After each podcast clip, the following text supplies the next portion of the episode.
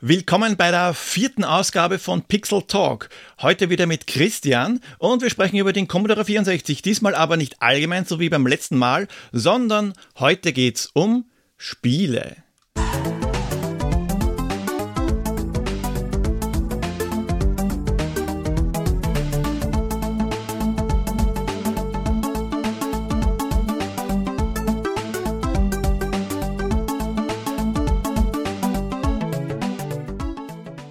Grüß euch die Madeln, Servus die Burm.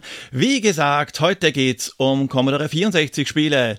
Sowohl der Chris als auch ich, wir haben uns ein paar Spiele ausgesucht und über die werden wir reden. Das werden jetzt keine AAA-Titel sein, sondern es sind ganz einfach kleinere Spiele, die vielleicht in der Masse untergehen. Möglicherweise kennt der ein oder die andere die Spiele ja noch gar nicht. Die größeren Spiele, die haben es ganz einfach verdient, dass man ein bisschen ausführlicher drüber redet in einer extrigen Folge und nicht zusammenwirft mit anderen Spielen. Aber bevor wir anfangen, hallo Chris, wie geht's? Hi Poldi, danke, mir geht's gut. Ja, freue mich auf die Aufnahme und bin gespannt, was du da auch für Titel rausgesucht hast. Ja. Mhm, ja, ich bin auch gespannt, was du uns liefern kannst. Ja, jetzt geht es dann noch gut. Irgendwann in der Mitte kommt dann das Spiel. Schauen wir mal, wie es dann ist. Ja, mal gucken. Stimmt. Letztes Mal war die Quote auch durch Glück relativ hoch. Mal schauen, ob ich das heute nochmal halten kann. ja, aber ich kann schon mal spoilern. Diesmal gibt es keine 50-50 Chancen. Diesmal muss man die Antwort wissen. Hm, das könnte die Wahrscheinlichkeit reduzieren, dass das wieder so gut läuft. Na, schauen wir mal. Wir werden sehen, genau. Ich fange an mit einem Spiel, das ich damals recht gern gespielt habe und auch heute noch gern spiele. Das ist ein Spiel, das ist jetzt, ja, Geheimtipp ist vielleicht ein bisschen zu viel gesagt, weil wahrscheinlich kennen das doch recht viele. Und zwar ist das Snoopy. Von Snoopy gibt es mehrere Spiele, aber heute rede ich über das Snoopy von Radarsoft von 1984. Sagte der Titel irgendwas? Der sagt mir was, allerdings relativ dunkel. Also ich, ich glaube, ich habe das früher auch mal gehabt, aber jetzt bestimmt schon seit ja, 30 Jahren oder irgendwie oder länger nicht mehr dran gedacht. Ich, ich glaube, das ist so ein Bild, also man spielt da den Snoopy, das ist glaube ich ein Jump and Run, ne? kann das sein? Und der bewegt sich wenn ich mich recht erinnere, relativ langsam über den Bildschirm. Ich glaube, man konnte hüpfen und dann, dann sind die Schlappohren von dem Snoopy auch immer so nach oben und unten geflogen. Kann das sein? Oder meinst du ein anderes Spiel? Na, genau, genau das Spiel meine ich. Es ist am Anfang relativ langsam, das stimmt schon, aber das ändert sich. Aber bevor ich zum eigentlichen Spiel komme, ganz kurz zu Raider Soft. Wie gesagt, das Spiel, das ist ja schon relativ alt und die meisten Software-Schmieden aus der Zeit, die gibt es heutzutage nicht mehr. Raider Soft allerdings schon. Die kommen aus den Niederlanden und die haben bis 1987 Spiele vertrieben und entwickelt. Äh, vertrieben stimmt nicht, entwickelt haben sie es. Ab 1987 haben sie zwar immer noch Spiele gemacht, allerdings dann Lernspiele, weil es sich, äh, es ganz einfach beim US-Markt, da konnten sie nicht Fuß fassen und haben gemeint, gut, das geht wohl in die Hose, wenn wir so weitermachen, spezialisieren wir uns auf Lernspiele. Aber genau in der Zeit, in der sie diese Nicht-Lernspiele gemacht haben, da ist Snoopy rausgekommen. Uh, Snoopy ist, wie du schon gesagt hast, ein Jump'n'Run. Es sind die Meinungen diesbezüglich ziemlich gemischt, aber wie gesagt, ich spiele es relativ gern. Der Snoopy, der ist auch relativ groß. Also von der Grafik her muss ich zwar sagen, es ist auch für 1984 schon sehr blockig. Von 1984 und Commodore 64, da hat es schon ein bisschen bessere Sachen gegeben, aber dafür ist der Sprite von Snoopy relativ groß. Der füllt in etwa ein Drittel des Bildschirms. Und bei dem Jump'n'Run, ist es nicht so, dass wie bei Giannis ist das zum Beispiel, dass da irgendwas scrollt. Da scrollt überhaupt nichts, sondern jeder Level ist ein Bildschirm. Und Bildschirme gibt es insgesamt 20 und in jedem Bildschirm ist ein anderes Hindernis, wie zum Beispiel ein schwarzes Dreieck am Boden, über das man springen muss, oder Laserstrahlen, in die man nicht reinlaufen kann. Es ist so, dass es teilweise recht knackig ist. Also ich erinnere mich da an das Level Good Dog Snoopy, wo äh, es zwei Bereiche gibt, also zwei ja, schwer zu sagen. Also das Level heißt Good Dog Snoopy und es fallen zwei Vierecke vom Bildschirm. Ich weiß nicht, ob da irgendwas runterkackt oder was es auch immer sein soll. Aber das ist doch recht naja, anspruchsvoll, wenn man es das erste Mal spielt. Sonst ist Snoopy eher so ein Titel wie, ich sage mal in meinem Fall Super Mario Land, DuckTales oder Bruce Lee. Wenn man es einmal gespielt hat, so zwei, drei, vier Mal, dann kann man es wahrscheinlich auch durchspielen. Aber das ist vollkommen wurscht. Es ist eben dann wie Super Mario Land und Konsorten ein Titel, den spielt man trotzdem öfter, weil man das dann doch gut kann, es Spaß macht und man dabei ja das Hirn abschalten kann. Kann man relativ schön umspannen, äh, um, entspannen.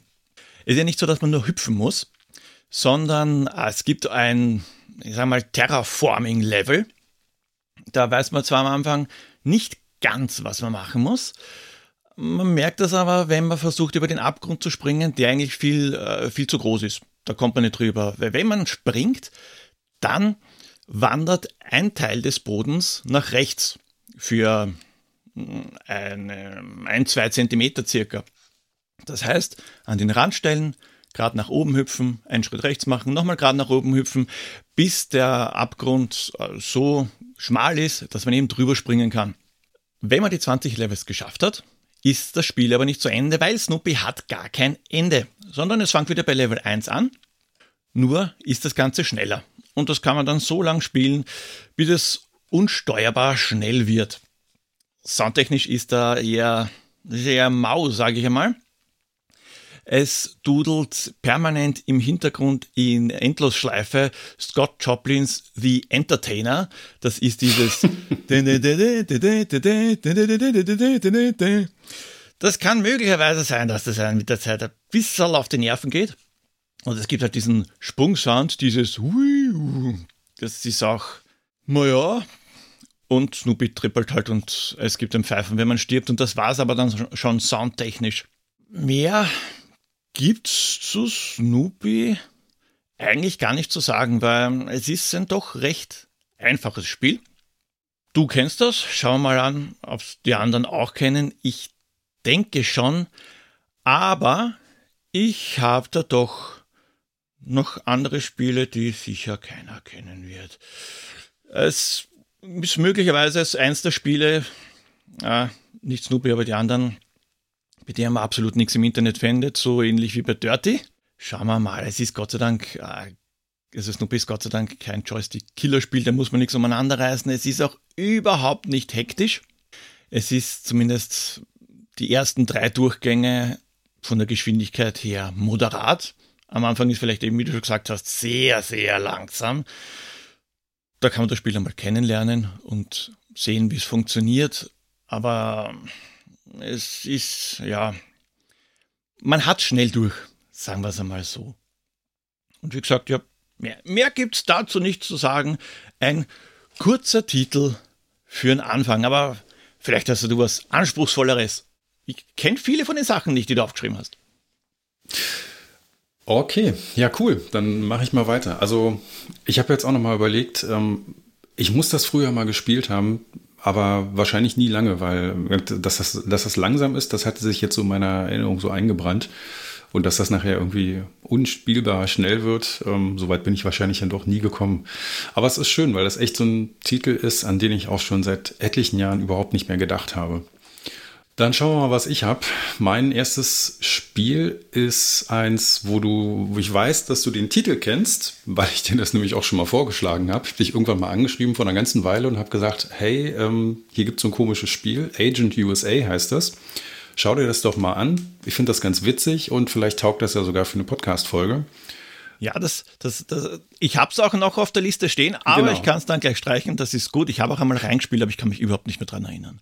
Ja, genau, wollte gerade sagen, das hatte ich dir vorgeschlagen, jetzt nehme ich dir direkt wieder weg. Das ist natürlich auch ein bisschen fies, aber ich habe gedacht, das passt für so, eine, für so einen kurzen Einblick einfach auch total. Und das ist, das ist echt ein spezielles Spiel. Also Agent USA klingt ja erstmal ganz, ganz cool. Man spielt da also irgendeinen ja, James Bond oder sowas, irgendeinen so Geheimagenten. Und da denkt man ja jetzt meistens an, ja, an Actionspiele, vielleicht auch an Adventure oder so, was so typischerweise mit irgendwelchen Agenten funktioniert. Das Besondere bei dem Spiel ist aber, dass das ähm, eine Lernsoftware ist. Also passt jetzt auch gerade gut zu dem Raidersoft. Die haben wir dann, hast du ja vorhin gesagt, auch Lernsoftware dann danach entwickelt. Und das ist ja tatsächlich ein Lernsoftware-Titel. Ähm, und das Spannende dabei ist, finde ich, es gab ja, es gab oder gibt ja schon immer irgendwelche Programme, mit denen du was lernen kannst. Also ein Sprachkurs oder zehn Finger tippen oder so. Das hat man ja immer wieder mal versucht. Und die ganzen Spiele hatten meistens eins gemeinsam. Die haben wenig Spaß gemacht, weil die Spiele irgendwie doof waren. Ne? Ja, aber wir haben ja alle den Commodore 64 nur haben wollen, damit wir die Hausaufgaben drauf machen können. Das ist es nämlich, genau. Das haben wir ja unseren Eltern immer erzählt, dass wir den für die Schule brauchen. Und deswegen haben wir natürlich auch ein großes Interesse an Lernsoftware gehabt. ja, ich erzähle einfach mal. Und, also, und das macht es, das macht dieses Spiel, finde ich, so besonders, weil das ein Spiel ist, bei dem man was lernen sollte. Geht hier hauptsächlich um Geografie. Und es macht aber trotzdem Spaß. Also es ist trotzdem auch ein Spiel, was an sich eigentlich ganz gut gelungen ist. Mal kurz zur Vorgeschichte. Die ist, ja, die ist so ganz alltäglich. Da gibt es wohl irgendeinen, irgendeinen Wissenschaftler, irgendeinen Erfinder, der fummelt an seinem Fernseher herum und ähm, erinnert sich daran, dass in seinem Garten irgendwie ein seltsamer Kristall liegt, der mal irgendwie da bei dem Meteorregen oder sowas irgendwie runtergekommen ist. Ja, und was tut man da natürlich? Liegt ja auf der Hand. Man versucht, den Fernseher mit diesem Kristall zu betreiben, also als Energie, diesen Kristall als Energie zu nutzen. War also schon immer ein modernes Spiel. Ähm, Energiekrise und so haben wir ja jetzt auch alles gerade und äh, alternative Energiequellen haben die damals also auch schon gesucht. Also alles wunderbar, ihrer Zeit voraus.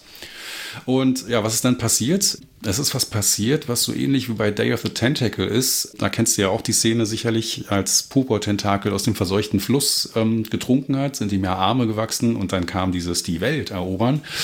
Ja. Ähm, letzten Endes ist dieser, hat sich dieser Fernseher dann auch verwandelt, der ist mutiert, dem sind Arme und Beine gewachsen und er ist weggerannt. Ja.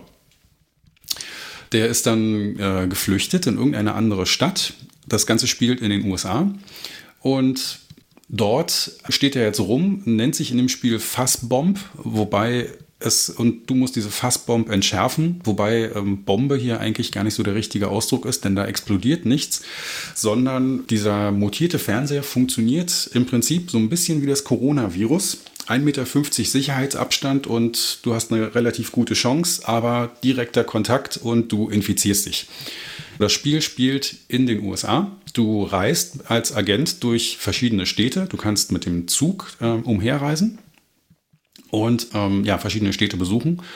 Und in diesen Städten sind Passanten. Und die Grafik, die ist echt ein bisschen krude. Das ist ein Spiel, das habe ich auch gar nicht gesagt, von 1984, also auch ein relativ frühes C64-Spiel.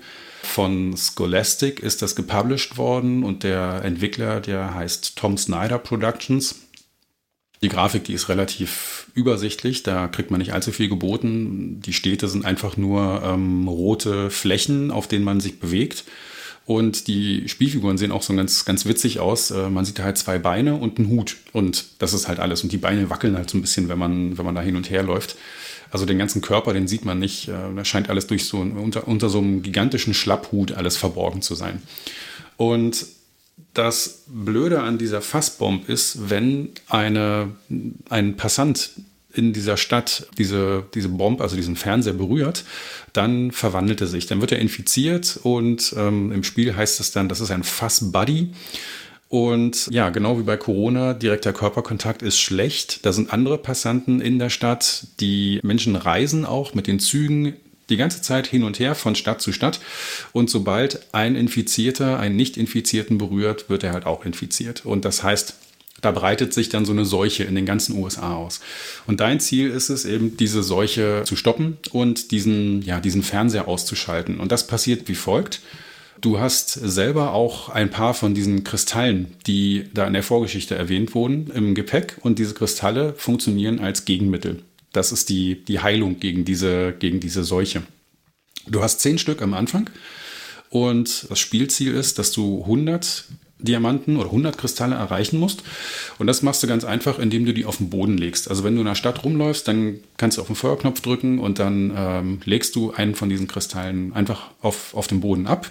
Und je mehr du gleichzeitig hinlegst, desto schneller vermehren die sich dann von selbst. Die vermehren sich automatisch. Das geht dann sogar relativ schnell, dass du 20, 30 und irgendwann eben 100 Kristalle hast. Das Problem an der Sache ist, dass die Passanten allerdings scheinbar auch wissen, dass diese Kristalle was Tolles sind, dass die ein Gegenmittel sind oder dass sie wertvoll sind. Jedenfalls stürzen sie sich darauf und du musst diese Kristalle dann halt verteidigen, musst die anderen Passanten dann irgendwie wegschieben oder die relativ schnell wieder einsammeln, sonst verlierst du unterm Strich deine Kristalle.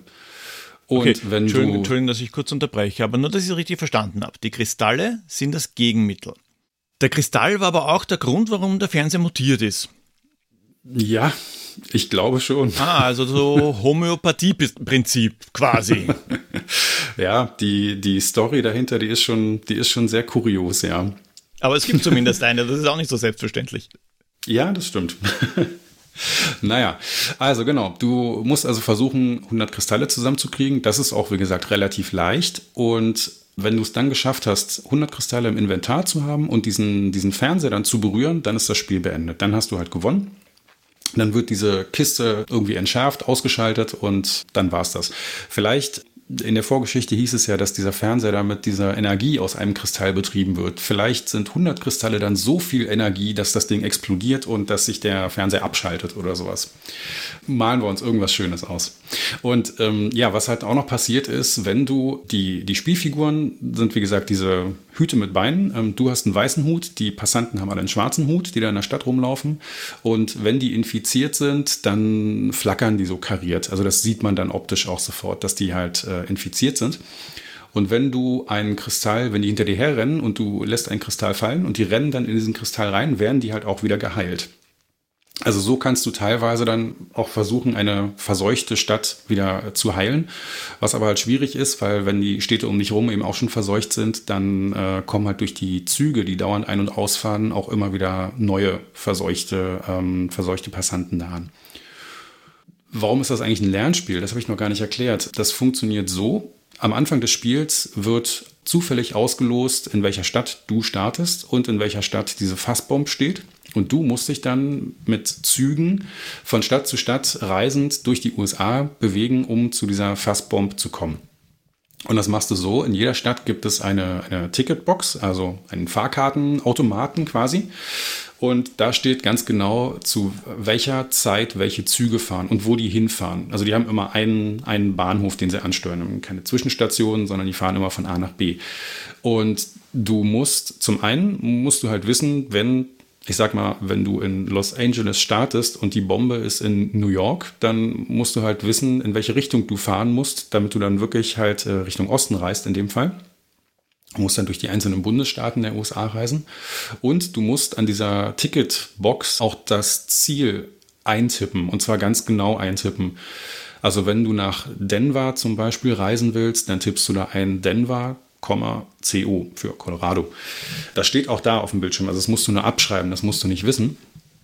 Aber du lernst dabei zum einen, wo sich die amerikanischen Städte befinden und zum anderen auch, wie man die halt schreibt. Denver ist jetzt ein relativ einfaches Beispiel, aber wenn du nach Milwaukee oder Albuquerque reist, dann ist das für ein Kind auch gar nicht so simpel. Vor allem natürlich auch für ein, für ein Kind aus Europa, denn ähm, man, als Kind weißt du wahrscheinlich, wo New York ist und irgendwie kriegst du es auch hin, wo, keine Ahnung, Miami ist oder Los Angeles oder San Francisco. Aber so kleinere Städte, Oklahoma City oder sowas, ja, Al Albuquerque kennen wir jetzt auch alle von Breaking Bad und Better Call Saul. Vorher haben wir aber auch nicht gewusst, wo das ist. Das ist schon gar nicht so einfach. Und ich weiß, dass ich früher dieses Spiel gespielt habe und da den Dirke Weltatlas aus der Schule neben mir zu liegen hatte und dann halt immer mal geguckt habe, wo zum Geier ist denn jetzt zum Beispiel Dallas oder so, um halt zu sehen, äh, ob das richtig ist oder falsch, dass ich da in diese Richtung fahre. Das heißt zum einen also ja Erdkunde, zum anderen äh, lernst du, wie die Städte geschrieben werden und einen dritten Punkt, der weiß ich nicht, ob das von dem Spiel auch beabsichtigt war, aber bei mir war das, war das ein Riesenthema.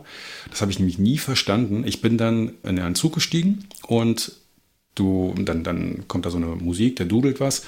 Wenn du ankommst, siehst du, wie sich die Uhrzeit verändert. Die Zeit du, du reist dann eben drei Stunden oder sowas. Ne? Dann, dann ist die Uhrzeit, die da immer angegeben ist, dann ist halt drei Stunden später. Und manchmal ist es passiert, dass sich die Uhrzeit dann verändert hat. Dann bist du lange gefahren und dann äh, hast du auf einmal, dann, dann ist die Uhr zwei Stunden zurückgedreht worden. Und als Kind habe ich das nie kapiert, warum jetzt die Zeit sich hier verändert. Und ich habe immer gedacht, ich habe gerade irgendwas ganz Tolles gemacht. Also wenn die Zeit zurückgedreht wird, dass ich irgendwas Richtiges getan habe, was jetzt dazu geführt hat, dass, ja, dass die Zeit tatsächlich zurückgespult äh, wird und sich diese Seuche halt nicht mehr so schnell ausbreitet. Aber in Wahrheit, kannst du dir wahrscheinlich vorstellen, was es war, es waren einfach nur die Zeitzonen. Du bist einfach durch verschiedene Zeitzonen gereist und das konnte ich mir als Kind überhaupt nicht vorstellen, dass das in dem Spiel da passiert, weil ja, wenn du hier in Deutschland irgendwie mit dem Zug gefahren bist, dann hast du halt nicht zwei verschiedene Zeitzonen oder mehrere Zeitzonen gehabt.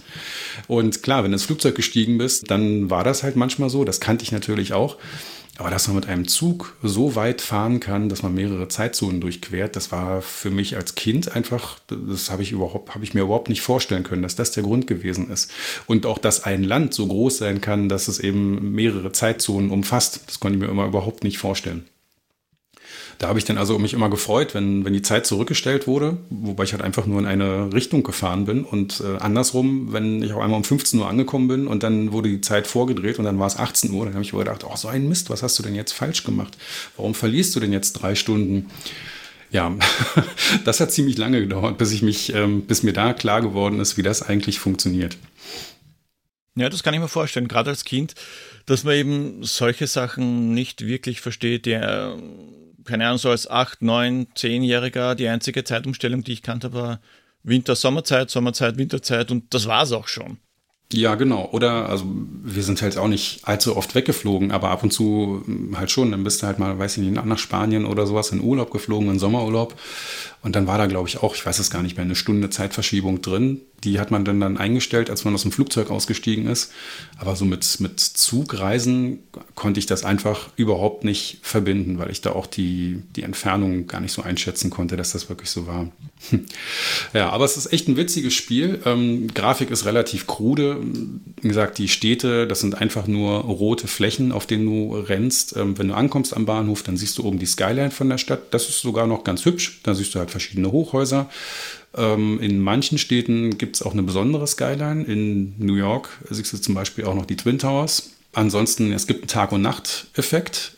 Ähm, die Uhrzeit läuft ja permanent mit und irgendwann wird es dann halt auch Nacht, wobei das einfach nur ein grafischer Effekt ist. Auf das Spiel hat das keinerlei Auswirkung dass ähm, ja, das Problem an dem Spiel ist eigentlich ähm, so der Wiederspielwert. Der ist ehrlich gesagt nicht so wahnsinnig hoch. Wenn man das ein paar Mal gespielt hat, dann weiß man genau, was passiert. Dann weiß man eben, dass man sich eigentlich nur permanent per Zug von Stadt zu Stadt voran bewegt und sich immer weiter so Richtung Zielstadt äh, kämpft und wenn man dann ein neues Spiel startet, ja, dann wird halt wieder ausgewürfelt, in welcher Stadt du anfängst, in welcher Stadt diese Bombe ist. Also du musst dir dann wieder einen neuen Weg bahnen, aber es ist halt schon im Grunde immer das Gleiche.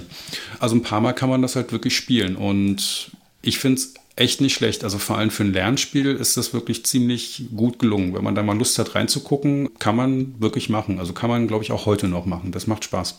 Mhm. Es klingt irgendwie wie eine Mischung aus Plug Inc. und Where in Time is Carmen San Diego.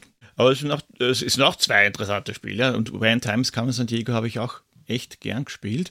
Aber das ist, ich glaube, dazu habe ich sogar schon eine Folge gemacht. Und das ist auch nicht C64, das ist äh, 16-Bit-Konsolen. Ja. Um das, um das soll es ja heute nicht gehen. Genau, dieses, an dieses Plague Inc. habe ich auch gedacht. Das ist ja auch, ähm, das ist ein Spiel, was ich echt gerne auch mal auf dem iPad gedattelt habe früher. Das ist auch vor der Corona-Zeit rausgekommen. Ja, jetzt spielt man das irgendwie mit ein bisschen anderem Blick darauf. Ne? Ja. Das ist leider doch sehr aktuell geworden, dieses ganze Thema da. Aber im Grunde habe ich auch gedacht, so im Kleinen ist das, ist dieses Spiel auch ähm, so ein kleiner ähm, ja, Seuchensimulator, weil du dir wirklich gut anzeigen kannst, du kannst gut nachvollziehen, wie sich so eine Seuche von einem Ausgangspunkt aus durch reisende Menschen dann halt verbreitet. Ne? Das sieht man in dem Spiel auch. Es gibt in den, in den großen Städten, gibt es neben diesen Ticket-Schaltern auch noch Info, Infoboxen. Da siehst du eine Karte von den USA. Da kannst du auch, da kriegst du auch angezeigt, wo die Fassbaum steht. Also das, das weißt du halt schon. Und dann weißt du, wo du da hinkommst, wie du da hinkommst. Ähm, und du kannst auch die Zeit, also du kannst auch simulieren lassen, wie sich diese, ja, diese Seuche ausbreitet. Und dann siehst du halt wirklich ausgehend von dieser, von diesem, von dieser Station mit dem Fernseher, wie dann halt die Nachbarstädte nach und nach dann alle äh, eingefärbt werden, als Zeichen, dass, dass die halt dann auch infiziert sind. Cool. Ja. Ne? Ist echt ein ganz cooles Spiel, kennt, glaube ich, fast niemand. Also für ein paar Runden macht das schon wirklich Spaß. Mhm. Ja, vielleicht sollte ich es mal endlich mal genauer anschauen. Wie gesagt, ich habe mal kurz reingespielt und das war es auch schon. Ich habe auch nicht wirklich gewusst, was ich machen soll, aber jetzt weiß ich es ja. ja, genau. Ich habe als nächstes auch ein Spiel, das wahrscheinlich keiner kennt, außer man hat damals brav auf Pixelbeschallung beziehungsweise äh, Retro Pixels, wie sie damals noch geheißen hat, meinen Blog gelesen und zwar es geht um Detonations.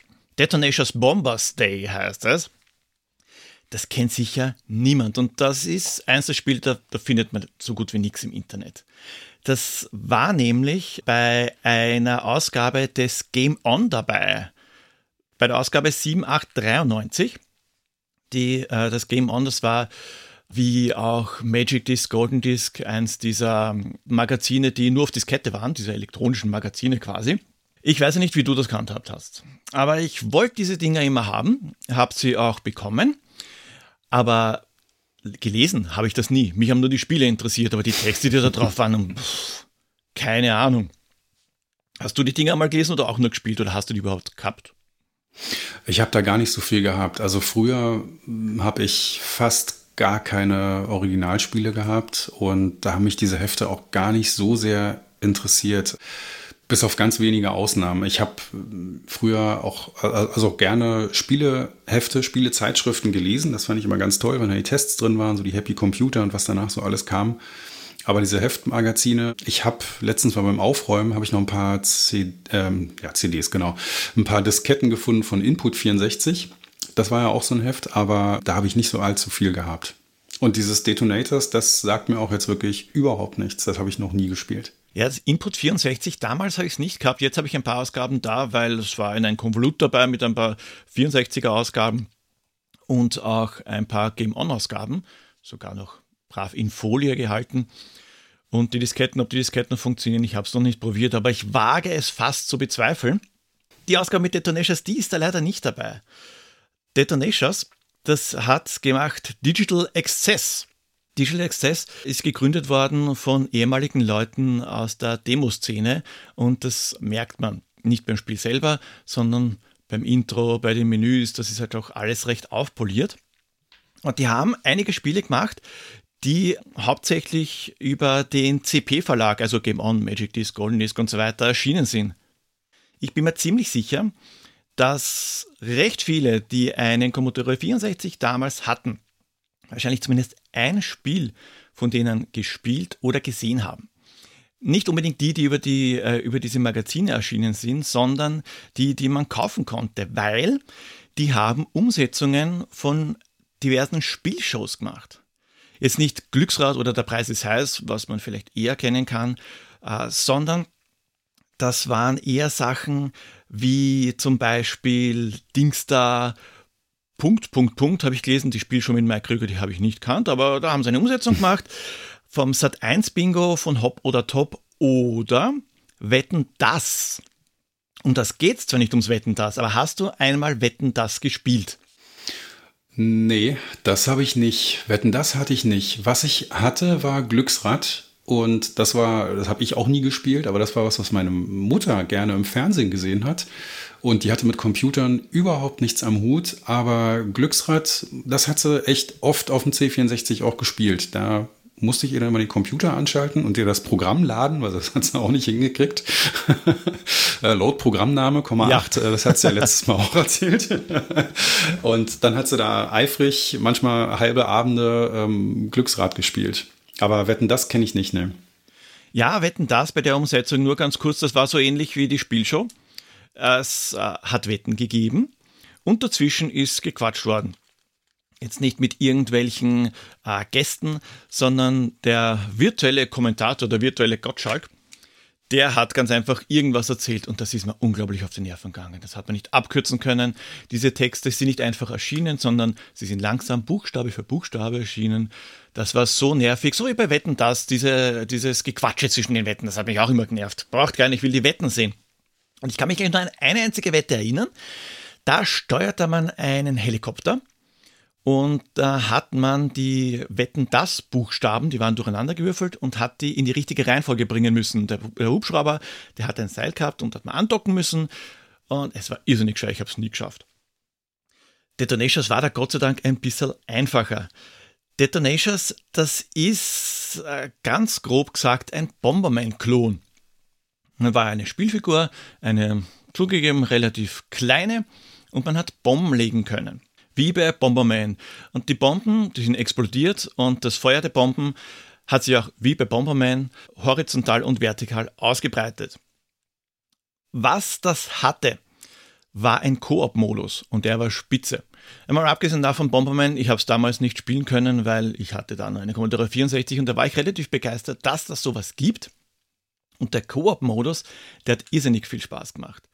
Das war eines der Spiele, die ich mit äh, meinem Kumpel Edi, den habe ich mir das letzte Mal eh auch erwähnt, wirklich viel gespielt habe. Mhm. Weil es eben Spaß gemacht hat. Es, äh, es da war so, ein, Level war ein Bildschirm und da hat Hindernisse gegeben, also Wände gegeben, die konnte man nicht wegsprengen und Blöcke, die man wegsprengen konnte, wie man es eben bei Bomberman kennt. Und die Blöcke, manche Blöcke, die haben dann Power-Ups hinterlassen, wie dass man unverwundbar ist, dass man mehrere Bomben legen kann dass die Sprengkraft erhöht wird, wie man es eigentlich eh kennt. Und es gibt auch böse Power-Ups, also Power-Downs, dass zum Beispiel die Steuerung umgekehrt, umgekehrt, äh, umgekehrt wird oder aber dass man bei Berührung ein Leben verliert. So wie auch bei den Viechern, die da herumgekreucht sind. Und diese Gegner, da war nicht jeder gleich, nicht nur von der Grafik her. Also da hat es gegeben Marienkäfer, es hat gegeben einen Pac-Man, also Copyright oder so war da damals. Das hat man nicht so genau genommen. Und diese Marienkäfer und der Pac-Man, die haben den Spieler verfolgt, wenn man zu nahe gekommen ist. Wenn die weiter weg waren, am anderen Ende des Bildschirms, da war es, ihnen, äh, da war es relativ wurscht. Da waren so unbeeindruckt und sind halt herumgekrochen. Aber wenn man denen zu nahe kommt, dann haben sie den Spieler verfolgt. Das war beim Marienkäfer jetzt nicht so schlimm, weil der ist relativ langsam, wie Marienkäfer halt so sind, auch wenn es überdimensional groß sind. Aber der Pac-Man, der war da schon recht flott, den ist man nur entkommen, wenn man dann in einen engen Gang gegangen ist und schnell eine Bombe gelegt hat, dass er nicht weiterkommen ist. Das Blöde ist halt nur, der ist dann nicht neben der Bombe stehen geblieben, sondern er hat dann wieder umgedreht. Also man hat das schon genau timen müssen. Dann hat es Wirbelwinde gegeben, Tornados, so kleine, die, sind, die waren eher unberechenbar, weil sie wie ein Tornado wild in der Gegend herum tornadosiert sind. Aber es, es hat, wie gesagt, im Koop-Modus wirklich, wirklich Spaß gemacht. Blöd war es, wenn man in äh, so Powerdowns reinrennen musste, weil man entweder sonst nicht durchgekommen wäre oder man von den Gegnern davon gelaufen ist. Da hat es auch äh, Symbole gegeben mit einem E und das E stand für Enemy. Und wenn man da reingelaufen ist, dann ist ein Gegner gespawnt. Was relativ blöd war, weil Ziel des Levels war, alle Gegner zu vernichten. Und ein Zeitlimit hat es auch noch gegeben. Und wenn das dann auch noch ein schwieriger Gegner war wie ein Pac-Man und das vielleicht eine Runde war, bei denen es keine Wände gibt, sondern nur Blöcke zum Wegsprengen und man hat relativ viel weggesprengt, dann war es dann schon recht anspruchsvoll. Durchgeschafft haben wir es allerdings nie. Ich kann nicht sagen, wie viele Levels es gibt, aber das war uns relativ wurscht. Damals war man ja doch, ich sage mal, nicht so anspruchsvoll, wenn man äh, Spieler öfter gespielt hat und man hat dann wieder von vorn begonnen, weil man war Game Over, Detonations hat es keine Continuous gegeben. Ja, dann hat man halt neu angefangen. War relativ wurscht. Jetzt ist so, dass das dann doch recht schnell frustrierend wird. Aber da gibt es ja so Erfindungen wie bei Nintendo, wenn man Super Mario spielt, da muss man sich ja schon echt blöd anstellen, dass man nicht weiterkommt, weil es dann doch irgendwelche Hilfen gibt, wenn, äh, wenn das Spiel merkt, oh, du stirbst da zu oft, nur soll ich das Level für dich spielen zum Beispiel. Ja, das hat es da noch nicht gegeben. Die Musik, die war auch recht gut. Wahrscheinlich eben, weil die damals in der Demoszene waren. Die Musik, die war echt fein. Man hat sich allerdings aussuchen müssen, will ich die Musik hören oder will ich im Spiel Soundeffekte haben? Oh, mhm. Wir haben uns dann oft für die Soundeffekte entschieden, weil die Musik, die war zwar gut, aber es war immer wieder der gleiche Musiktrack. Mhm. Und dieser Musiktrack, der hat, es ist nicht so, dass er sich fortgesetzt hat über die Levels, sondern nach jedem abgeschlossenen Level hat er wieder von vorn begonnen. Und das war dann auf Dauer doch leicht nervig. Bei den Soundeffekten war das schon ein bisschen anders. Da hat man halt dieses Bombensprengen gehört oder wenn der Counter abbrennt, das Pfeifen. Und wenn man ein Leben verloren hat, war das so, ein, so eine Art Zischen. Und das war dieser Soundeffekt, das war, man, man hat jedes Mal, jedes Mal hat man sich, ist man, ist man zusammengezuckt, wenn man ein Leben verloren hat weil das, äh, das war ein, ein, wirklich unangenehmes Geräusch. So ähnlich wie bei Sonic 1, wenn man unter Wasser ist und kurz vorm Absaufen ist, dieses Geräusch aus der Hölle, war das so ähnlich. Allein war es langweilig. Allein habe ich so gut wie nie gespielt. Aber im Koop-Modus, ich habe das auch einmal mit meiner Tochter gespielt, also für, äh, für den Blogpost habe ich es ausprobiert mit meiner Tochter und dachte, na, mal schauen, was die dazu sagt. Ja, es das äh, unterm Strich hat es gemeint, ja, es ist lustig, aber lang wird es nicht spielen, weil heutzutage halt andere Sachen gewohnt ist. Ja. Aber gut, das Spiel ist aus 1993. Es ist zwar ein späteres Commodore 64 Spiel, aber zwischen 1993 und keine Ahnung, wann ich das geschrieben habe, das wird wahrscheinlich so 2017, 2018 gewesen sein. Da waren ja auch schon ein paar Jährchen dazwischen und da, mittlerweile gibt es da halt andere Spiele. Aber das war ein Spiel, das wollte ich unbedingt mit reinnehmen, weil ich mir sicher bin, dass das so gut wie niemand kennt, aber man sollte es wirklich ausprobieren. Das macht schon Spaß. Also Auftrag mhm. an dich, holt die Donations nach. ja, werde ich gerne mal machen. Das mit dem Koop-Spielen ist natürlich jetzt ein bisschen schwierig, aber vielleicht findet man da, vielleicht finde ich da auch mal jemanden, der das mit dem man das mal zusammenspielen kann. Also ich habe ähm, Detonators noch nie gespielt. Mir sagt das wirklich gar nichts, aber klingt wirklich spannend. Ich habe Bomberman, habe ich früher äh, sehr, sehr oft gespielt. Das war so unser Partyspiel eigentlich und zwar auf dem Super Nintendo. Da hatte ich mir damals noch einen 5-Spieler-Adapter gekauft. Oder was, vier? Ich glaube fünf. Und dann haben wir es halt gegeneinander gespielt. Und dieses sich gegenseitig wegbomben, das hat immer unglaublich viel Spaß gemacht. Also selbst als das Super Nintendo schon längst out war, ähm, im Studium vier Freunde einladen, Kiste Bier mitbringen und dann war der Abend eigentlich gelaufen. Dann haben wir halt stundenlang Bomberman gezockt. Das war immer eine richtig tolle Sache. Was mich jetzt interessiert, ist halt dann wirklich der Koop-Modus. Das ja, würde ich gerne mal erleben. Das klingt schon echt ganz cool, das auch, ähm, auch mal gemeinsam zu spielen und nicht nur gegeneinander. Also muss ich mal schauen, ob ich da irgendwie in den Weiten des Internets vielleicht an eine D64-Datei komme mit diesem Spiel und dann lege ich mir das mal in den Emulator. Ja, möglicherweise. Ich habe ich hab gehört, irgendwie gibt es Commodore 64-Spiele im Internet, aber habe ich noch nie geschaut. nee, ich weiß auch nicht. Ich habe auch nur sowas, sowas gehört, dass man möglicherweise mit der richtigen Eingabe bei Google doch das eine oder andere interessante Ergebnis findet. ja, genau. Dann mache ich mal weiter. Ja, aber Moment, bevor du weitermachst, ich habe gerade auf die Uhr geschaut, wie lange wir schon aufnehmen. Mhm. Ich glaube, es wird Zeit für ein anderes Spiel, fürs, fürs Quiz. Okay, dann schieben wir das Quiz ein. Und zwar spielen wir heute. Also ich habe letztes Mal gesagt, na, Hertha, ich werde das aufschreiben, aber es geht nicht um Fußball. Nein, wir spielen heute das Chris Quiz. Ja, und zwar geht es nicht um dich, das wäre zu einfach, es geht um Chris Hülsbeck. Oh, cool. Die mhm. Fragen, die habe ich so formuliert, wie es damals war, weil beim letzten Mal haben wir es kurz erwähnt, Superkrebs. Es gibt zwar kein Spielfeld, aber die Fragen habe ich in die Richtung formuliert. Mhm. Ich sag gleich vorweg, wenn du die Antwort nicht kennst, ist es halb so schlimm. Ich könnte von den Fragen, die ich mal aufgeschrieben habe, könnte ich zwei beantworten.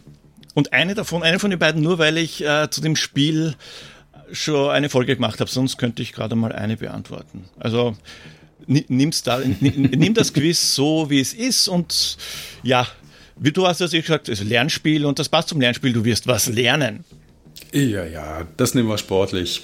Äh, Chris Hülsbeck ist ja super. Also wenn ich da was lerne über Hülsbeck, dann bin ich da auch sehr dankbar für, weil der hat ja wirklich ganz, ganz tolle Musik gemacht. Den habe ich übrigens, ein ganz kleiner Einwurf, den habe ich übrigens auf der Amiga 37 letztens in Gladbach auch mal persönlich getroffen.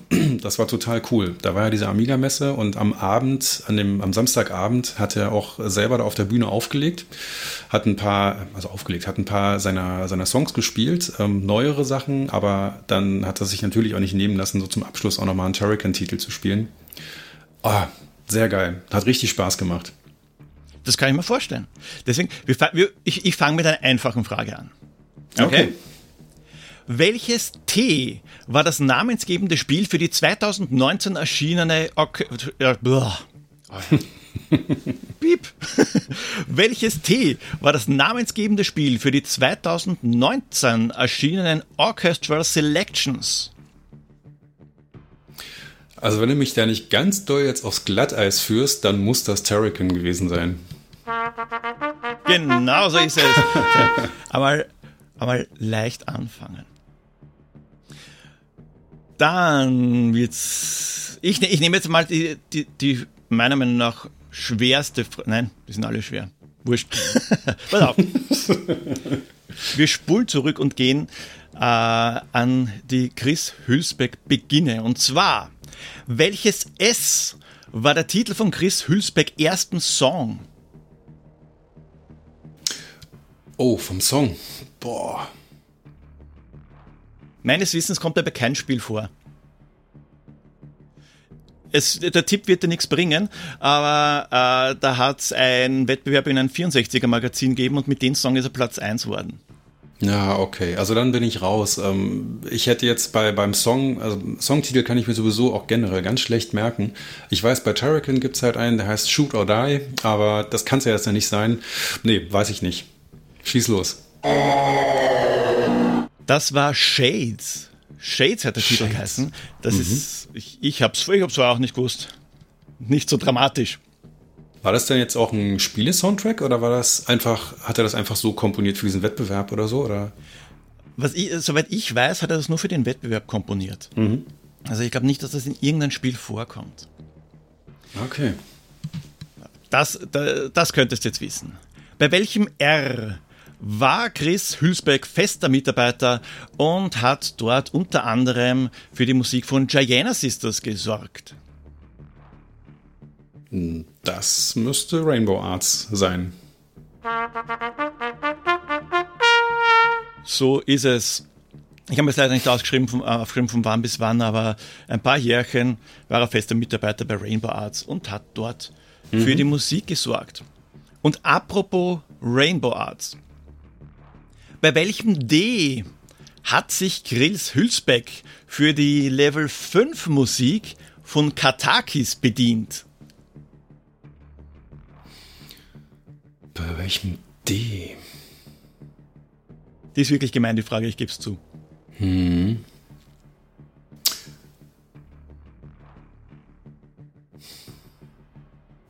Da muss ich auch passen. Keine Ahnung. Ah, den, äh, den, den, den, den Falschjingle spare ich mal jetzt. es war ja nicht falsch, du hast es einfach nur nicht gewusst. Und zwar war das der, die Titelmusik von Delta Force. Oh, okay. Das ist, die, äh, die Musik ist wirklich eins zu eins übernommen, nur halt digitalisiert als Sit-Tune.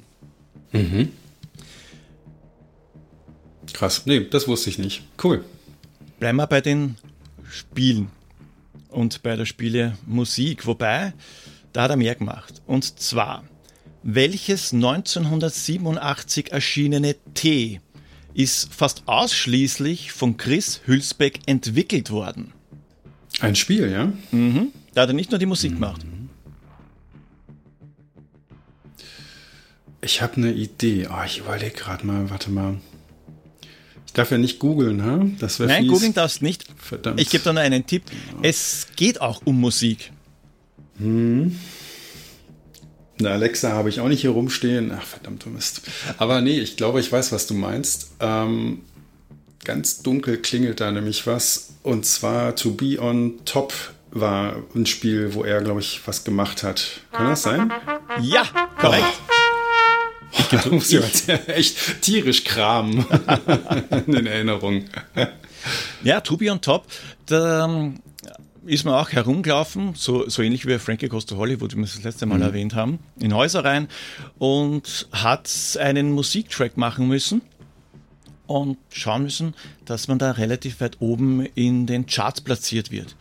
Ich habe es mhm. nicht verstanden. Also ich weiß schon, wie es funktioniert, aber wie man dann eine höhere Chartplatzierung kriegt, ich glaube, das ist fast Glückssache. Na cool. Ich glaube, ich habe das nie gespielt. Ich habe es einmal, glaube ich, gespielt und bin vielleicht nur so weit gekommen, dass ich dann beim Keyboard war mit dem Mauszeiger und ich habe nicht gewusst, was ich machen soll. Aber vielleicht sollte man das wieder mal heutzutage. Hm? Hm? Ja, vielleicht sollten wir uns mal ausprobieren, nochmal reinkommen, wer weiß. Und dann zum Abschluss, es ist schon die letzte. Keine Sorge. Da geht es jetzt nicht um ein Spiel, sondern der Chris Hülsbeck, der hat auch einen Soundtrack zu was anderem beigesteuert. Und zwar zu welchem knapp 60 Minuten langem Z aus 1990 hat denn Chris Hülsbeck den Soundtrack beigesteuert? Kleiner Tipp, es ist ein Film. Ein Film mit Z aus 1990. Du musst schon sehr tief in der Materie sein, dass man den Film kennt. Mhm. nee, ich habe jetzt noch überlegt, was mir über Hülsbeck einfällt, so Factor 5 und irgendwas, aber das hilft mir jetzt alles nicht. Nee, da muss ich auch passen. Das war Zander, der Film. Zander, der Film? Also Zander, der Fisch? Ja, wie Zander der Fisch, nur Zander der Film. Da geht es aber nicht okay. um einen Zander, sondern um einen Typen, der ein ziemliches Arschloch ist. Äh, er wird äh, aus irgendwelchen Gründen in einer Telefonzelle eingesperrt. Und dort hat er nachher die Erleuchtung und wird ganz lieb und nett. Es ist schon schwer zu sagen, dass es wird, äh, ja, als B-Movie würde ich es auch nicht bezeichnen, vielleicht eher so CDI relativ weit unten. Mhm da ist der Hintergrund, soweit ich es noch im Kopf habe, dass ähm, ein, äh, ein Fan von ihm, er bezeichnet als seinen größten Fan, weil es ist ein Fan von erster Stunde, mit dem er auch viel geschrieben hat, der wollte einen Film machen, Ed Zander, der Film. Und weil er eben so ein Chris Hülsbeck-Fan ist, hat ihn Chris Hülsbeck angeschrieben und gemeint, du, wäre super, wenn du den Soundtrack machen willst. Und äh, Chris Hülsbeck hat gemeint, naja, für meinen größten Fan muss ich das doch machen.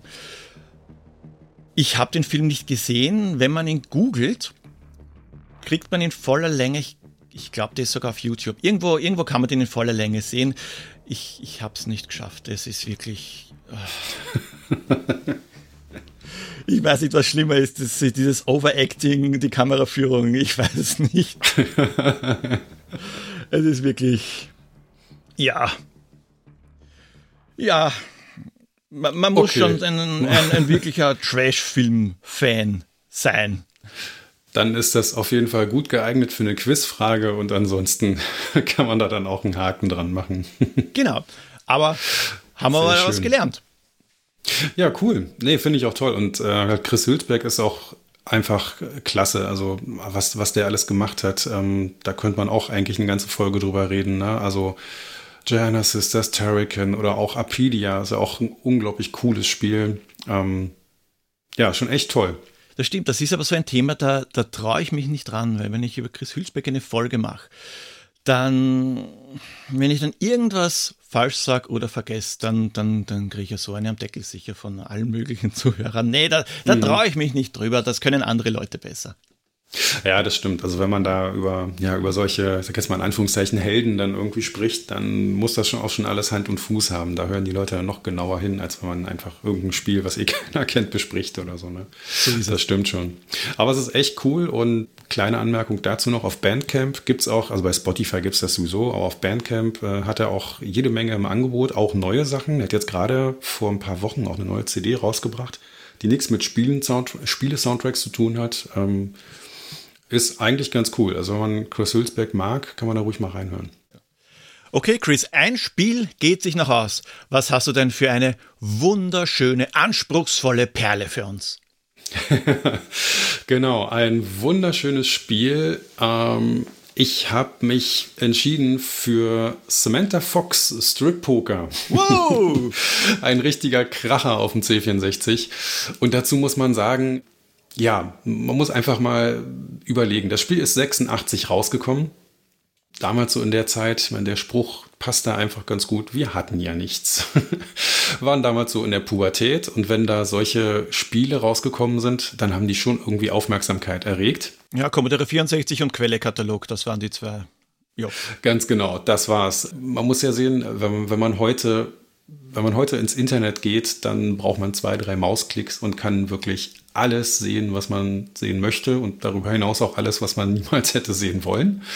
Damals ging das halt alles nicht so richtig. Da gab es noch kein schnelles Internet, da gab es noch gar kein Internet in den Haushalten. Da ist man also auch gar nicht irgendwie ja, an ähm, solches Zeugs rangekommen. Man konnte auch nicht als Jugendlicher jedenfalls nicht in Videotheken gehen. Da gab es ja dann auch hinten immer so diese abgetrennte Enge Ecke hinter so einem Vorhang, wo dann so die besonderen, die speziellen Filmchen da standen, aber da ist man ja auch gar nicht reingekommen. Also weiß nicht, wie das, wie das in Österreich war, aber Videotheken, in Deutschland musste man 18 sein, sonst hätte man da gar keinen Mitgliedsausweis bekommen und da durftest du nichts ein, ähm, nichts ausleihen und die Videotheken haben das dann mit dem Jugendschutz auch immer echt ernst genommen und haben dich da auch rausgeschmissen, wenn du da einfach reingegangen bist und die das Gefühl hatten, du könntest vielleicht gerade erst noch 17 sein oder so.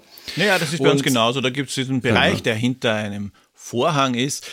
Ich habe mich nie traut reinzugehen. Also damals, also ich meine, ich war heutzutage auch noch nie in sowas, wo es noch Videotheken gegeben hat und so. Natürlich nicht. ja, das war schon immer irgendwie komisch und ähm, ich habe damals dann auch mal, ich habe mich irgendwann mal mit jemandem in der Videothek unterhalten, ähm, Jahre später. Da haben wir einfach mal geplaudert und sind dann ins Gespräch gekommen. Und da hatte er mir mal erzählt, dass so 40 bis 50 Prozent aller Filme, die bei denen ausgeliehen werden, dass das halt solche Pornofilme sind. Und da habe ich echt geschluckt und dachte, boah, so viel, also das hätte ich nicht erwartet. Klar, dass die Dinger laufen, das, das ist mir klar, aber dass das so viel ist. Und ich habe ihm damals noch gesagt, das weiß ich heute noch, ihm damals gesagt, ja, wenn jetzt das, das Internet, äh, also wenn jetzt irgendwie DSL überall liegt und man schnell surfen kann, dann seid ihr doch alle tot. Also wie wollt ihr denn das irgendwie überleben? Und äh, ist sicherlich nicht der einzige Grund, aber das hat bestimmt auch dazu beigetragen, dass Videotheken heute halt ja eigentlich gar nicht mehr existieren weil man, weil das natürlich viel angenehmer ist. Das ist ja auch so eine Geschichte, da lernt man auch, was Murphy's Law bedeutet. Wenn du dann tatsächlich mal hinter dem Vorhang warst und dir da irgendeinen komischen Film ausgeliehen hast, dann musstest du ja den, du musstest dir den ja holen. Dann bist du zur Kasse gegangen und hast da deinen dein Zettel, deine, deine Mark, dein Chip oder sowas von dem Film da abgegeben. Und meistens stand da dann irgendwie so ein bärtiger, alter, dickerer Mann, der bedient hat und äh, genau in dem Moment, in dem du dran warst, ist der halt weggegangen und dann stand da irgendwie die hübsche 20-jährige Studentin, die dich anlächelt und dir den Film geben möchte. Und dann gehst du das mit gesenktem Blick und überlegst dir, ah, ich glaube, ich will doch nichts ausleihen. Ja, es ist diese Spezialfilme, die, also bei den Bibliotheken, das ist halbwegs diskret behandelt worden von denen hinter, hinterm Tresen. Wobei einmal, habe ich gehört von einem Freund. Hm? Äh, da, äh, da, haben wir uns normale Filme ausgeborgt und eben diese in dieser hinter, hinteren Vorhang. Und die, äh, diese DVDs, die sind dann, äh, die sind immer rausgenommen worden aus irgendwelchen Schübern, dass die halt schöner gelagert waren und in diese typischen Videothekenhüllen reingeklippt worden, in diese neutralen. Ja. Und äh, die haben diese Titel immer vorgelesen. Haben es natürlich bei den Pornos nicht gemacht. Normalerweise. Da waren aber eben auch normale Filme dabei. Und ich war da halt so im Arbeiten und schon ganz automatisch liest die Titel vor. Und bei den einen Filmen, bei der Hälfte des Titels ist ja dann aufgefallen, so, oh, hat dann abgebrochen und das weggegeben. Und das Fiese ist, bei den Videotheken, man hat bei, bei immer diese die Covers und darunter sind diese Plastikmarken, die man dann nimmt mhm, und dann genau. abgibt. Und es hat eine Videothek gegeben, da hatten die Pornofilme diese Marken, damit die Mitarbeiter das auch gleich sehen, eine andere Farbe. Ach, schön. Das ist super, ja. Besonders wenn man in der Schlange steht. Mhm. Hinter einem noch ein paar Leute, vielleicht unsere Familie mit Kindern und so. Und dann schiebt man diese, ich glaube, die waren roten Marken rüber. Die waren dann nicht blau, die waren rot, äh, wo dann jeder weiß, ah, du Drecksau, viel Spaß. ja, genau. ja, wunderbar. Ja, das ist, das ist auch im Grunde so mit diesen, gab ja dann auch immer diese, diese Erotik-Shops und die hatten ja dann auch immer, habe ich mal gehört, ganz diskret so eine braunen, nicht bedruckten Plastiktüten, in die sie dann die Sachen eingepackt haben, die man da dann irgendwie kaufen konnte. Ne? Und wenn du dann mit so einer braunen, neutralen Plastiktüte irgendwie unterwegs warst, dann wusste auch jeder, wo du gerade irgendwie hergekommen bist. Genauso ist es. Entweder die oder da hat es auch gegeben äh, schwarze Plastiktüten mit, äh, die haben so zwei türkisene Streifen drauf gehabt. Und die hat es auch nur bei den Sexshop gegeben, wo auch jeder gewusst hat, ah, schön, wird ein interessanter Abend werden. Aber ja. ja, genau so ist das. Naja, jedenfalls nochmal zurück zu den 80ern. Damals gab es das halt alles nicht oder was es gab, war für Jugendliche in der Pubertät halt einfach unerreichbar und wie du eben schon gesagt hast, das Erotischste, was man eigentlich hatte, war tatsächlich der Quellekatalog. aber apropos Quellekatalog, was er Gut, damals habe ich es nicht verstanden, aber das ist ich, heutzutage, heutiger Sicht einfach witzig, weil es da ja auch Sachen gegeben hat, wie es war tituliert als Massagestab. Ja. ja mit Foto daneben, genau. wo aber mhm. nie wirklich der echte Anwendungsbereich gezeigt worden ist, aus Jugendschutzgründen, sondern die sind sich da immer mhm. dann über die Schulter gefahren oder den Arm mit diesem Massagestab. Ja, vielleicht funktioniert das auch, keine Ahnung. Aber dafür war er, glaube ich, nicht da.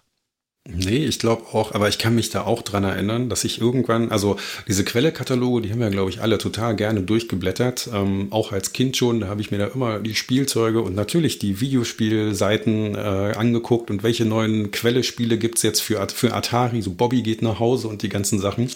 Aber man blättert dann auch und äh, vor allem auch, wenn man ein bisschen größer ist, guckt man sich diese anderen Sachen an und ich weiß auch noch, diese Massagestäbe, das sind ja einfach, einfach Vibratoren gewesen die hat man da halt gesehen und dann stand da halt Massagestab. Und ich habe mich damals schon immer gefragt, was zum Geier will ich denn damit massieren? Also ich kannte da halt einfach so die klassische Rückenmassage, die mir ja gut tut, wenn einmal irgendwie die Schultern verspannt sind oder sowas.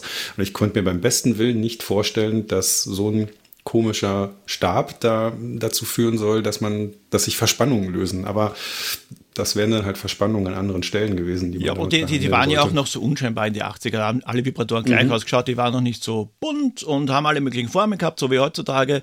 Oder es sind irgendwelche, irgendwelche Tiere drauf oder Delfine, wo ich mich immer frage, warum muss da eigentlich ein Tier drauf sein, aber vielleicht kann man das irgendeine Zuhörerin erklären. Ja, aber wir haben das nicht gehabt. Wir hatten Samantha Fox Strip Poker. Ganz genau. Ja, und ähm, ja, zu dem Spiel muss ich echt sagen, kann man gar nicht so wahnsinnig viel erzählen, weil das wirklich damals schon Schrott war. Ähm, aber war ganz interessant, die Samantha Fox, wer die heute nicht kennt, ähm, das war ja damals so, ja, ich glaube, Busenwunder würde man oder hätte man da gesagt, so Pin-Up-Girl. Die ist irgendwann mal ähm, in der britischen The Sun ähm, ist die mal gewesen, so das Mädchen auf, Sank, auf, auf Seite 3 das gab es früher so in diesen Schundblättern ähm, immer, dass dann dann irgendwo in der Zeitung halt ein, äh, eine Frau oben ohne abgebildet war. Und das war in irgendeiner Ausgabe von der The Sun sie, ähm, wo sogar im Alter von 16 Jahren, ähm, was ja auch schon echt kurios ist. Und ähm, naja, was bei der Samantha Fox dann eben doch auffällig war, sie hatte halt ein, eine sehr, sehr große Oberweite, auch schon damals mit 16. Und ist durch diese Bilder da in der Zeitung halt eigentlich berühmt geworden. Und kurze Zeit danach hat dann halt auch jemand gedacht, ja, wir machen mit der jetzt einfach ein Spiel. Wir machen mit der ein Strip-Poker und ich glaube, die Idee war wirklich, wir drucken da, wir schreiben da den Namen von ihr auf und natürlich kommt auch ein Foto von ihr mit, mit rein in das Spiel und dann läuft das schon. Mehr musste gar nicht machen, das wird ein Erfolg. Ich glaube, so sind die an dieses Strip-Poker-Spiel rangegangen. Die Grafik ist total gruselig. Es sind fünf, glaube ich, fünf Bilder von Samantha Fox, die man da dann halt freischalten kann. Also wenn man, man hat 100, 100 Dollar oder 100 Pfund und wenn das Geld, wenn man das Geld verloren hat, muss man halt oder muss sie dann halt ein Kleidungsstück ausziehen. Man selber hat dann halt irgendwann verloren. Und ja, von Bild zu Bild ähm, entblättert sie sich halt ein bisschen mehr. Wobei man sagen muss, dass die Bilder, das sind, das sind ähm, Schwarz-Weiß-Bilder von ihr, die so schlecht aufgelöst sind, weil der C64 das ja auch gar nicht konnte, dass man da, also, dass da wirklich gar nichts Erotisches an diesem Spiel dran ist. Man sieht halt nichts, äh, selbst im allerletzten Bild, wenn man dann irgendwann gewinnt, ähm, ja, dann äh, sieht man dann Schwarz-Weiß-Bild von ihr oben ohne. und man sieht so einen halben blanken Busen und ähm, das ist dann schon wirklich alles. Das ist die ganze Aufregung, die in dem Spiel irgendwie steckt. Aber ich sag mal, wir hatten ja nichts. Die Fantasie, die hat da dann, glaube ich, irgendwie auch dazu geführt, dass man, dass man das trotzdem irgendwie spielen musste mal ein paar Mal und dass man das halt, dass man das gewinnen wollte, dieses Spiel. Was bei mir noch dazu kam, war das Pokern.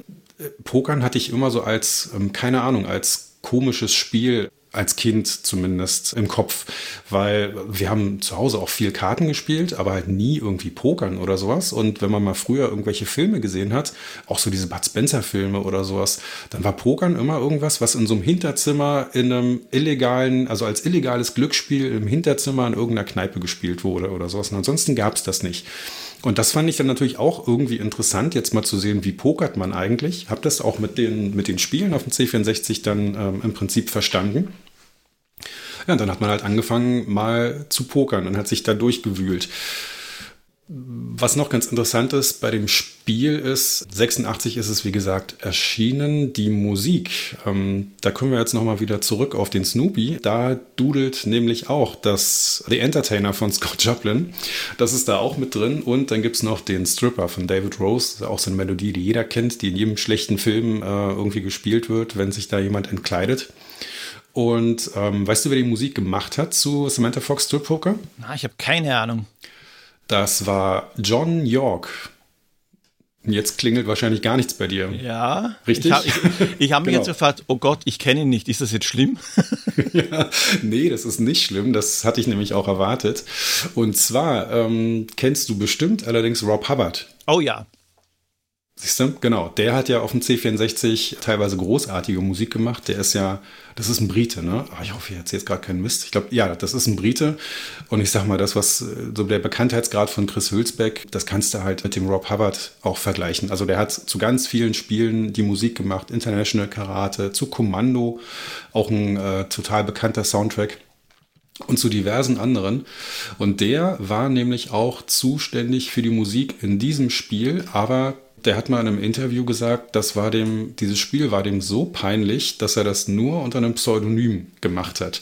Der hat dann also gesagt, Samantha Fox Strip Poker was such a cheesy title and they wanted that cheesy lame music along with it. Und dann hat er das also unter dem Namen John York veröffentlicht, äh, weil er nicht wollte, weil er die Kohle halt schon haben wollte für den Auftrag, aber er wollte nicht, dass sein Name mit dem Spiel assoziiert wird. Das finde ich super. und ich kann es auch verstehen, die Musik ist wirklich auch nicht gut. Da dudelt einfach nur auch völlig gelangweilt im Hintergrund dieses The Entertainer eben und mehr ist es nicht. Das ist so, so, so, so, eine kleine Anekdote zu dem Spiel, die ich echt ganz nett finde. Ansonsten, die Bewertungen waren total vernichtend. Die Computer, hat den irgendwann mal, hat das Spiel irgendwann auch mal 86 getestet und 19 Prozent gegeben. Wir haben noch geschrieben, das sei ein frauenfeindliches Computerspiel, primitiver Quatsch, der niemanden etwas bringt. Und die Grafik sei ein Lacherfolg aus wirren Pixelkolonnen. haben nicht ganz unrecht, wobei mit dem, der niemand was bringt, da könnte ich jetzt sogar sagen, nö, das stimmt eigentlich gar nicht, weil ich habe tatsächlich durch dieses Spiel Pokern gelernt. Und ich weiß nicht, ob du das so mitverfolgt hast, ich war nie der große Pokerspieler, aber irgendwann kam das ja auch im Fernsehen auf einmal auf, ne, dass da Promis gepokert haben. Und da gab es immer dieses Texas Hold'em. Das sagt dir mhm. bestimmt was, ne? Ja, ja, ja. Das ist ja diese Variante, wo du, glaube ich, drei Karten auf der Hand hast und dann liegen zwei Karten auf dem Tisch, die liegen offen und die gelten dann praktisch für jeden und dann kannst du dir zusammen mit deinen Karten auf der Kralle irgendwie überlegen, was das für dich bedeuten könnte, was das für die anderen bedeuten könnte. Und als ich das zum ersten Mal im Fernsehen gesehen habe, da war ich total irritiert und dachte, Moment mal, mit Samantha Fox habe ich das früher anders gespielt. Was machen die da eigentlich? Ja, also da kannst du ja fast sagen, Samantha Fox Strip Poker ist ja Lernsoftware. Ganz genau, wo wir wieder bei Lernsoftware sind. Ja. Ja, man lernt dadurch auch Pokern. Ja. ja, Street Poker, da hat es ja einige gegeben. Ich kann mich erinnern, ich, weiß nicht genau, ob das äh, Animated Street Poker heißt. Das war auf alle Fälle ein Street Poker. Es war zwar irgendwie animiert, allerdings die Dame, war, die war zusammengesetzt aus den Sonderzeichen des Commodore 64. Also nicht einmal Sprites, sondern Ui. wirklich aus diesen Sonderzeichen. Und es hat sogar kleine Animationen gegeben. Also, also ich, und, und ja, Soundeffekte nicht, aber wenn sie sich den BH aufgemacht hat, ist kurz eingeblendet worden, Klick. Und Klick. ja. man, Also äh, Fantasie hat man da nicht wirklich brauchen, gebraucht, aber ja, die Grafik, pff, Sonderzeichen, wie gesagt. Ja. Furchtbar. Also abschließend nochmal zu Samantha Fox Strip Poker. Ich glaube, wenn man, wenn man mal so das Gefühl, so ein bisschen das Gefühl der 80er Jahre wieder haben will und dafür ein Spiel sucht, was also nicht nur schlecht gealtert ist, sondern damals eigentlich schon totaler Schrott war, dann muss man das eigentlich spielen. Da kommt man nicht dran vorbei. So ist es. Lieber Chris, wir nehmen jetzt schon echt, echt lang auf. Ähm, dafür, dass wir nicht einmal die Hälfte der Spiele geschafft haben. Also nur kurz zur Erklärung. Bei der Vorbesprechung haben wir gesagt, gut, jeder von uns sucht sich fünf Spiele auf, aus und über die sprechen wir. Ja, haben wir nicht ganz geschafft, mhm. aber es wird noch eine Folge geben. Da werden wir den Rest besprechen oder versuchen, dass wir den Rest besprechen. Schauen wir, wie weit wir kommen. Ich habe da äh, zum Beispiel auch noch Perlen wie Pharaoh's Curse stehen. Jack the Nipper 2. Verkehrsrallye, auch ein Spiel, das keiner kennen wird. Aber es wird auf alle Fälle noch etwas geben. Liebe Leute, ich hoffe, es hat euch Spaß gemacht. Ich hoffe, es hat dir Spaß gemacht. Chris? Auf jeden Fall. Mir hat es wieder Spaß gemacht. Besten Dank. Und ich habe auch noch ein paar schöne Spiele und ich verspreche auch, die anderen drei, die ich jetzt noch auf meiner Liste habe, die sind nicht so ein Schrott wie Samantha Fox Poker. Da sind ein paar ganz schöne Sachen dabei und auch ein neues Spiel habe ich dir da auch untergejubelt für den C64. Also ich glaube, da haben wir noch ein paar schöne Themen. Na, da bin ich ja gespannt und auch ihr da auf der anderen Seite des Kopfhörers könnt gespannt sein. Dann bleibt mir nur zu sagen, Chris, Dankeschön und ihr, liebe Zuhörer, Baba. Ciao. Ähm, ähm, und ähm, ähm, ähm, ähm, ähm, ähm, ähm, ähm, ähm, ähm, ähm, ähm,